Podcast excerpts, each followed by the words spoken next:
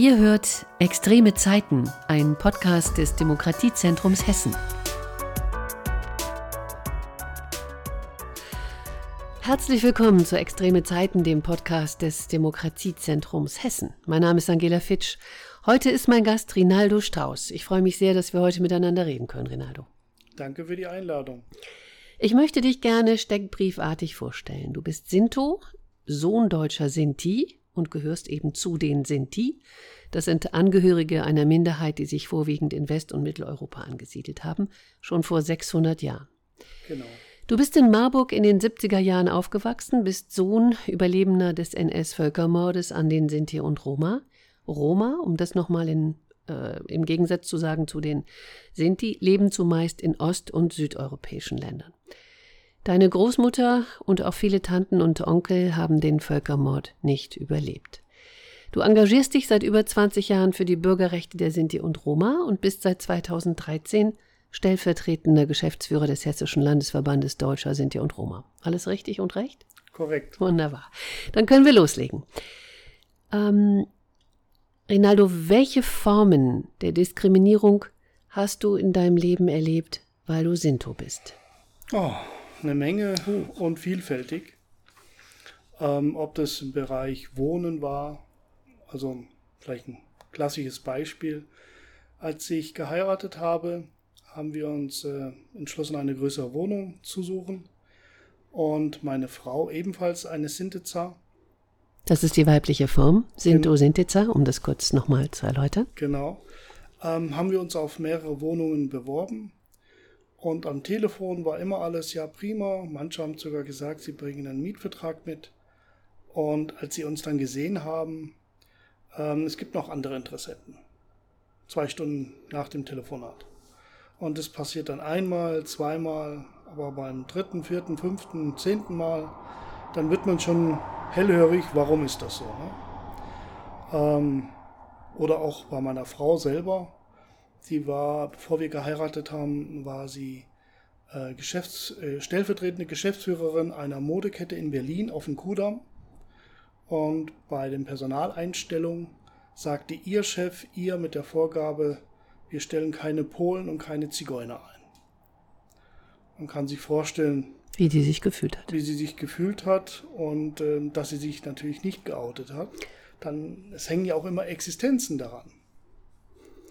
Hast du eigentlich selber von dir das Gefühl, dass du so aussiehst wie, äh, wie diejenigen, die dich so beschreiben oder die dich so sehen? Das weiß ich nicht, weil ich kann ja nicht andere Leute Menschen in, in den Kopf schauen, aber ich finde, ich äh, bin wesentlich hübscher. Hast du in deiner Jugend und Kindheit oder sogar noch im Erwachsenenalter mal gehört, wie jemand zu dir du Zigeuner gesagt hast? Ja, des Öfteren. Mhm. Als genau. Kind, Jugendlicher oder auch jetzt noch im Erwachsenenalter? In allen Bereichen. Also in der Schule hat man mir oft hinterhergerufen, äh, Zickzack Zigeunerpack, wenn sie es denn gewusst haben, dass wir Zinte sind. Ähm, und im Erwachsenenalter ähm, war oftmals dann erstmal eine Frage, äh, bist du ein Zigeuner? Aber mit einem forschen Ton, wo man sich schon auch ähm, ja, innerlich eine Abwehrhaltung sofort einnimmt. Wie fühlst du dich, wenn du mit deinem, du hast einen Sohn, das kann man sagen, wie fühlst du dich, wenn du mit deinem Sohn durch die Stadt gehst? Naja, also ich habe immer das Gefühl und interessanterweise meine Familie auch und äh, andere Bekannte, die ebenfalls der Minderheit angehören, haben ähnliche Eindrücke. Sie fühlen sich immer beobachtet. Warum das so ist, kann ich Ihnen nicht sagen.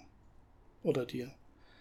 Ähm, ob sie denken, dass wir Zinte sind oder in ihren Vorstellungen vielleicht nur der dreckige Ausländer oder ähm, die scheinen verdächtig oder weil wir vielleicht doch ein bisschen hübscher sind. Ähm, mag ich nicht zu klären, aber das Gefühl ist immer da. Mhm. Und du fragst natürlich auch nicht nach, sonst könnte man ja möglicherweise mal herausfinden, ob das, was du denkst, gar nicht tatsächlich der Realität entspricht. Nee, kann ich leider nicht. Mhm. Ähm, und ich glaube, manchmal ist es auch nicht angebracht. Warum ist dieser Begriff Zigeuner für dich und andere Sinti und Roma so diskriminierend, was viele überhaupt gar nicht verstehen und kapieren? Naja, man muss wissen, woher das Wort kommt und was es beinhaltet. Also es beinhaltet negative, stereotypische Vorstellungen wie äh, Asozialität, per se Kriminalität, ähm, wir würden Ratten fressen, wir würden kleine Kinder klauen und, und, und. Das ist alles nicht an dem. Ähm, ich mag, äh, ich kann nicht für 12 Millionen Menschen in Europa sprechen, also wir sind die größte Minderheit Europas. Ich kann nicht für circa 120.000 Deutsche sind in Deutsche Roma in Deutschland sprechen. Ähm, aber ich kann äh, sagen, ich bin nicht so. Man kann auch nicht sagen, ja, aber alle anderen wären so, weil man hat sie ja nicht gefragt. Und genau das ist doch der Punkt. Ähm, ich entspreche nicht dem Bild, dem Klischee. Und ich möchte als äh, Person wahrgenommen werden, als Individuum, so wie jeder normale Bürger dieses Landes eben auch. Wie ist das mit dem Begriff Antiziganismus, der in Analogie eben zum Antisemitismus entstanden ist und in dem Wort taucht natürlich auch der Zigeuner auf. Ist das ein Wort, was du ja einfach akzeptieren kannst? Dieser Begriff ist ja durchaus auch ähm, ja, wird kritisch diskutiert. Wie ist das für dich? Naja, es drückt eigentlich genau das aus, was es ist, ähm, nämlich eine ähm, Denkweise gegenüber einer bestimmten Gruppe, die man für Zigeuner hält. Das heißt, sind in Roma sind keine Zigeuner, waren keine Zigeuner, wurden aber zu Zigeunern gemacht von Seiten der Mehrheit. Und genau das ist das Problem. Von daher trifft es das Wort eigentlich sehr, sehr gut. Viele würden jetzt an der Stelle sagen, aber wieso will der denn nicht Zigeuner genannt werden? Naja, da würde ich sagen, wenn mir jemand so mit dieser Frage kommt, äh, in Erinnerung habe ich, dass äh, eine sehr große Prozentzahl im nationalsozialistischen Bereich äh, Nazis waren. Und ähm, die meisten hatten den deutschen Pass. Und wenn ich äh, den gegenüber dann fragen würde, sind sie Nazi? Will aber nur fragen, ob er ein Deutscher ist. Ich glaube, dann würde ich ihn persönlich angreifen. Mhm. Und wieso muss ich mich beleidigen lassen? Mhm. Also ist beleidigend, Zigeuner ist ein beleidigender Begriff, um das einfach nochmal ganz deutlich zu machen für die, die uns dann zuhören und die sich fragen, wieso lässt er sich so nicht nennen. Und Antiziganismus, wenn ich das richtig verstanden habe, ist eine spezielle Form des Rassismus. Das ist auch eine historische Konstruktion, die sich gegen Gruppen richtet, die als sogenannte Zigeuner wahrgenommen und stigmatisiert werden. Ist das so richtig? Auch dieser Begriff, ob es äh, äh, eine spezifische Form ist oder eine Untergruppe von Rassismus mhm. ist, ist, glaube ich, in der Wissenschaft umstritten. Ähm, Fakt ist, es ist eine spezifische Form. Ähm, und es ist nicht vergleichbar eigentlich mit anderen Rassismen. Ob es jetzt Sexismus oder homophobe Dinge oder, oder, oder. Es ist ähm, schon eine sehr spezifische Angelegenheit. Kannst du das nochmal verdeutlichen, was für eine spezifische Art das ist? Naja, also beim Rassismus würde ich jetzt als Nichtwissenschaftler denken, na, jeder, der nicht meinem Bild, weiß, blond etc. entspricht, ist ein Ausländer und ähm, wenn ich was gegen die habe, bin ich ein Rassist. Aber die Geschichte hat gezeigt, dass Menschen, die nicht erst einmal rassistisch sind auf den ersten Blick, und äh, vielleicht sogar in der Außenwelt oder in der Wahrnehmung aufrechte Demokraten waren, antiziganistische oder antisemitische äh, Gedanken hatten. Und genau das ist das Problem. Das macht es so besonders. Viele deiner Angehörigen werden, das hast du gerade schon angedeutet, reflexartig als Gefahr wahrgenommen, als asozial, als kriminell, als Nomaden, die umherziehen und sich nicht integrieren lassen und auch nicht integriert werden wollen. Das hört man sehr häufig. Ähm, warum, habe ich mich gefragt, halten sich eigentlich diese Vorurteile so hartnäckig? Naja, man muss aus der Geschichte lernen. Und wenn man bedenkt, wir sind seit 600 Jahren im deutschsprachigen Raum. Ähm, 600 Jahre heißt, ähm, dass man nicht nur etwas gibt in die Gesellschaft oder etwas davon nimmt, sondern auch äh, besonders etwas gibt. Und das ist auch der Unterschied, wenn man 600 Jahre hier ist, hat man auch die deutsche und auch die deutsch-europäische Geschichte mitgeprägt. Und das anzuerkennen ist schon auch ein Problem, denn die sind ja anders da. Und in der Vergangenheit war es auch immer so, dass Menschen oder Gruppen Vorteile hatten, wenn sie Vorurteile schürten, Ängste. Ähm, das hat man in, äh, vor ein paar Jahrhunderten gesehen, wo Staatenbildung war, Nationenbildungen. Ähm, und das sieht man auch heute. wenn Wahlen sind. Ne? Wenn man gegen Ausländer wettert und so weiter. Manche werden Präsident von Amerika, manche schaffen es den Deutschen Bundestag und in allen Landtagen. Ähm, genau das ist das Problem. Und wie lange dauert es, bis man in eine Schublade gesteckt wird? Und vor allem, was habe ich dazu beigetragen? Mhm. Und offenbar wird die Tatsache auch völlig ausgeblendet, dass es eben viele Sinti und Roma gibt, die Handwerker sind, die Anwälte sind, die Künstler sind, die Musiker sind, die einfach ganz viel bewegt haben. Berufsfußball, Berufsfußballspieler gibt es auch. Ähm, äh, kannst du ein paar Namen nennen, vielleicht, dass man sich nochmal so erinnert, auf die man gar nicht so ohne weiteres kommt? Also ich würde mal einen gerne nennen, äh, einen Namen nennen, wo, wo ich mich auch gewundert habe, Marianne Rosenberg beispielsweise. Mhm. Also ähm, bei den Personen, die sich selber geoutet haben, kann ich Namen nennen. Mhm. Die anderen ist werde klar. ich nicht. Ja, das nennen. ist klar. Ja, genau. Ähm, aber Marianne Rosenberg ist eine deutsche Sinteza. Ähm, ja, es gibt verschiedene. Es gibt äh, auch, auch in der Fußballwelt äh, einige, aber ich, wie gesagt, die Benennung zur Minderheit war und ist freiwillig. Und ich hatte ja schon angedeutet, dass es eben auch Probleme gibt bei Menschen oder Probleme geben kann, so besser gesagt, äh, bei Menschen, die sich outen. Und von daher sollen die Personen das auch selber entscheiden, ob sie sich outen. Äh, noch ein prominentes Beispiel, die sich selber geoutet hat, ähm, ist zum Beispiel äh, Anna Neptrebko, mhm. die Opernsängerin. Mhm. Ich hätte jetzt gedacht, dass du Django Reinhardt sagst.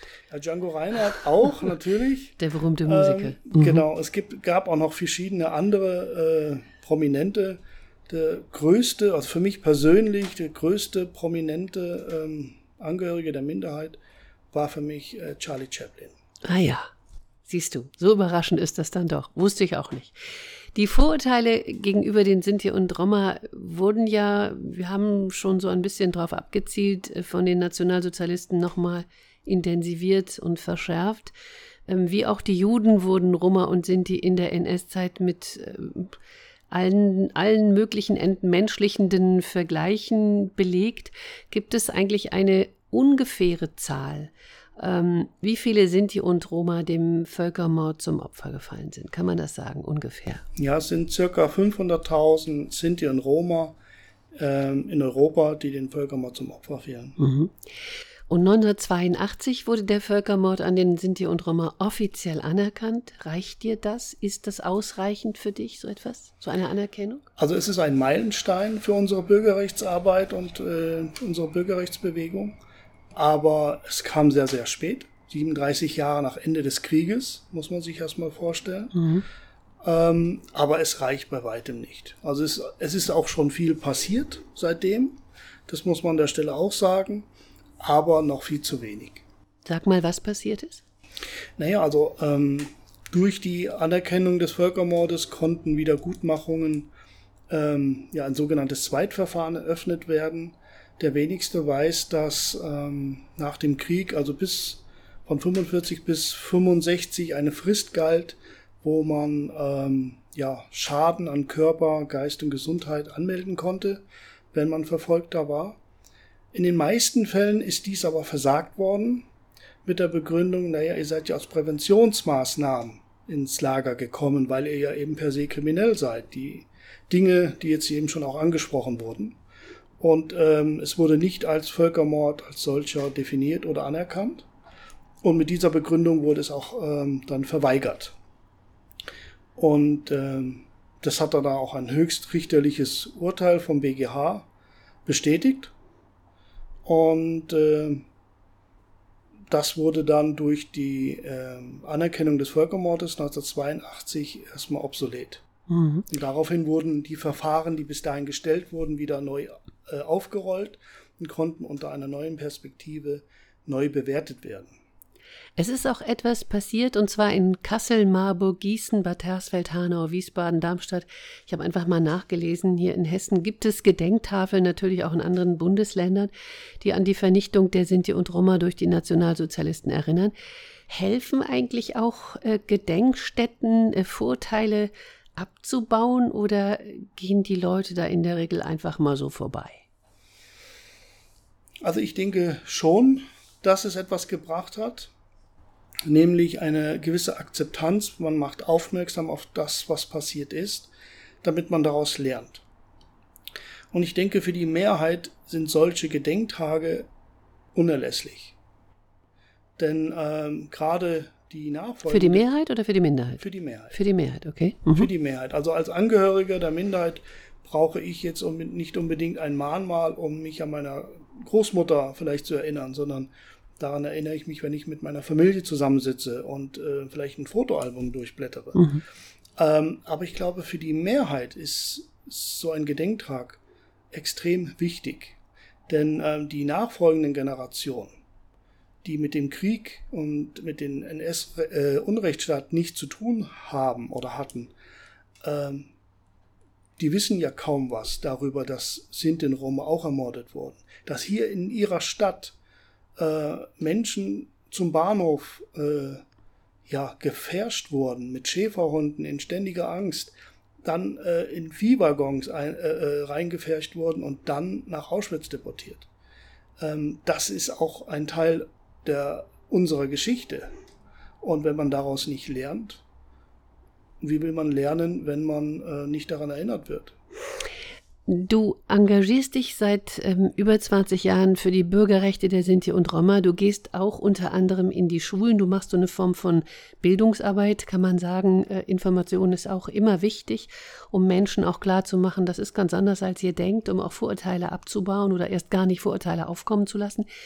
Wenn du in die Schulen gehst, wie begegnen dir Schüler und Schülerinnen? Wissen die etwas über Sinti und Roma? Wissen die etwas über Antiziganismus? Schon mal gehört? also ähm, verschieden. Ich muss sagen, vor 15 Jahren ähm, haben die Schüler und Schülerinnen äh, weniger gewusst wie heute. Ähm, es kommt schon vermehrter in den Schulen vor und wenn es auch nur eine Randnotiz ist erst einmal. Und durch unsere Arbeit wird das Thema auch immer ähm, publik oder, oder mehr publik gemacht. Und ähm, von daher tut sich schon, in, schon etwas. Aber dennoch ist das Grundwissen über Antiziganismus äh, kaum vorhanden und viel zu wenig. Ne? Und von daher sind wir natürlich sehr bemüht, in Schulen, in Universitäten, aber auch in außerschulischen Bereichen ähm, zu informieren über Antiziganismus durch Vorträge, durch Ausstellungen, durch Lesungen, durch Workshops, was wir auch äh, größtenteils kostenlos den Schulträgern und den Schulen äh, anbieten. Ähm, es ist auch ein, eine rege Nachfrage da, mhm. ähm, verhältnismäßig natürlich. Ähm, wir haben äh, mittlerweile zwei mobil oder drei mobile Ausstellungen, die zum Einsatz gekommen sind. Wenn ich sage gekommen sind, meine ich vor Corona. Mhm. In Corona-Zeiten äh, war es für alle schwierig, klar. War es für mhm. alle schwierig. Aber ich denke, ähm, das müssen wir fortsetzen. Und mit unserem neuesten Projekt, was wir ähm, hoffentlich 2024 soweit sind, mit unserer geplanten Dauerausstellung in Darmstadt, ähm, tragen wir einen weiteren Schritt dazu bei, äh, das Thema Antiziganismus und die Geschichte der Sinti und Roma besser darzustellen und Menschen durchzuführen, egal welchen Alters und äh, welchen Interesse. Ich glaube, das eine sind Ausstellungen, das andere sind Informationen. Ich glaube, es ist aber absolut notwendig, du kannst mich gerne korrigieren, dass man sich selbst stellt, dass man selbst als der Angehörige der Minderheit ähm, sich diesen Fragen stellt, in die Schulen geht, sich einfach dort präsentiert und mit den Schülern und Schülerinnen spricht. Was sind deine Erfahrungen? Wie reagieren die auf dich? Ja, also einmal, wenn man über den Nationalsozialismus äh, spricht, was ja zwangsläufig ist, mh, merkt man schon eine gewisse Betroffenheit. Ähm, auf der anderen Seite sehe ich aber auch junge Menschen, die, die sich engagieren wollen, die wissen, die einfach wissen, die Wissen vermittelt bekommen haben wollen, die eine gewisse Neugier haben. Und ich glaube, das hat sich in den letzten Jahren verändert und das ist auch gut so. Das ist eine andere Sensibilität vermutlich auch, ne? Genau. Ja, das hätte ich dich auch noch gefragt, ob du eigentlich den Eindruck hast, dass sich ähm, in den vergangenen 20 Jahren, seitdem du auch diese Arbeit machst, ähm, sich etwas in der Gesellschaft verändert hat, möglicherweise zum Positiven. Kannst du das bestätigen? Also es ist ein ähm, ja, auch ein, ein, Sichtwechsel hat stattgefunden aus meiner Sicht. Ähm, aber der ist immer noch wesentlich ausbaufähig. Ich meine, alleine die Tatsache, dass ich heute hier sitzen darf, dass es ein Demokratiezentrum gibt, das war vor 20 Jahren kaum denkbar. Und daran sieht man schon, ähm, dass sich etwas verändert hat. Aber darauf auszuruhen, ist natürlich keine Option. Mhm. Und äh, das Thema Antiziganismus sollte aus unserer Sicht in allen Schulen äh, durchgenommen werden.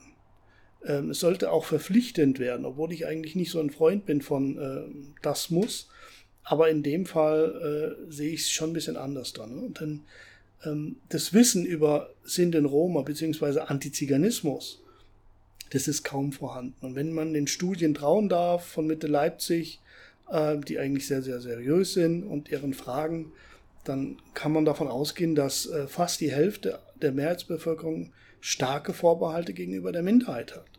Und wenn wir sagen, die Hälfte der Mehrheitsgesellschaft, dazu gehören auch daran Menschen in der Öffentlichkeit.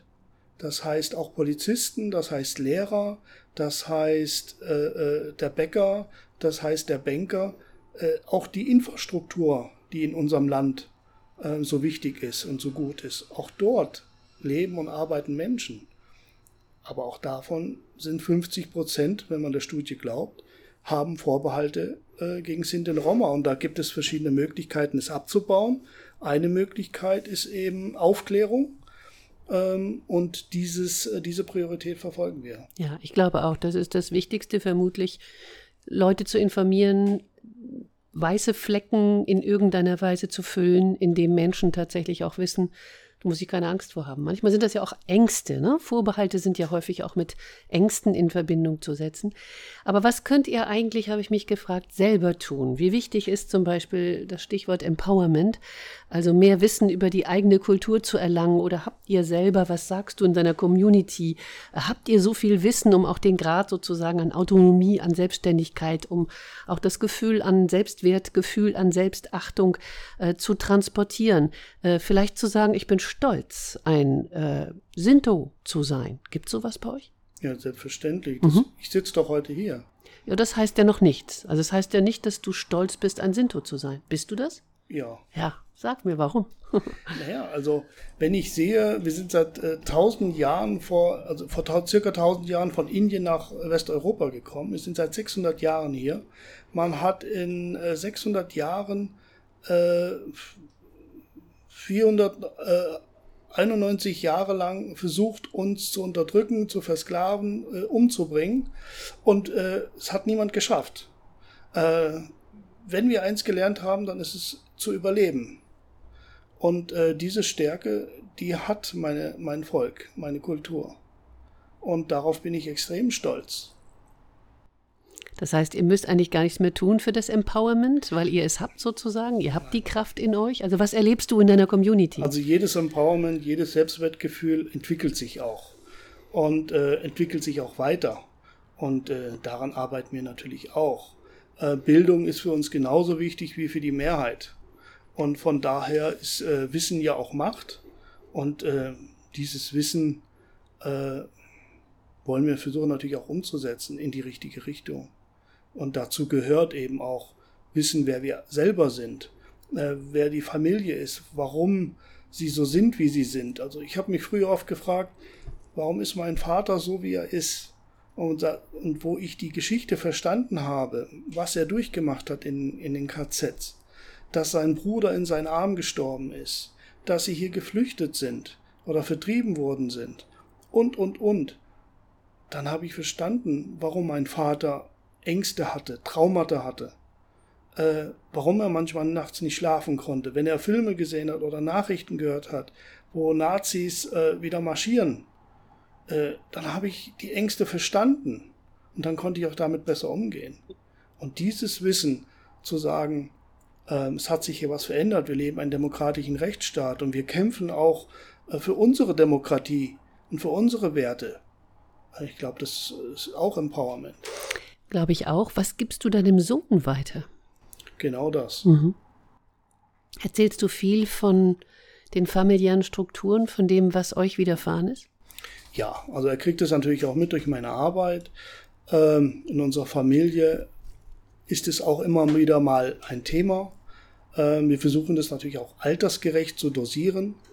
Ähm, nicht damit er selber auch ein Traumata zurückbehält von dieser Sache, aber man merkt eben auch, ähm, dass, dass die Ängste, die die Minderheit vor 70, 80 Jahren hatte, heute auch wieder hochkommen. Also wenn ich, wenn ich zurückdenke an den Anschlag in Hanau, welche Anrufe bei uns gekommen sind. Bei uns heißt jetzt in der Büro, Geschäftsstelle. Mhm. In der Geschäftsstelle im Büro. Und äh, sie wollen äh, äh, vor, vor, den, vor, den, vor ihren Gemeinden, wenn sie, wenn sie äh, Veranstaltungen hatten, ähm, wollten sie Polizeischutz. Also auch die, dort sind Ängste da, ne? weil, weil man äh, nicht wie, wie die Normalbürger ausschaut vielleicht. Oder äh, weil andere Menschen denken, die sind nicht, die gehören nicht zu uns.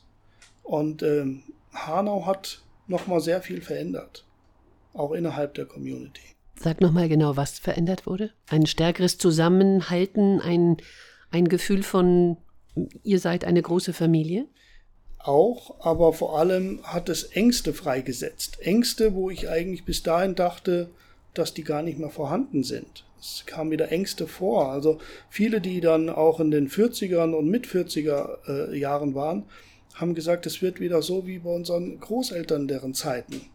Also die Nazi-Zeit. Ähm, und die Ängste sind nachvollziehbar. Rinaldo, wir haben, ich habe jetzt gerade mehrfach gehört, dass du von Familie gesprochen hast. Ähm, versuchen wir es nochmal so ein bisschen zu, zu, zu spezifizieren. Wie wichtig ist Familie für dich? Familie ist für mich persönlich alles. Familie ist das Wichtigste. Hast du Freunde außerhalb dieser Familie? Ja. Mhm.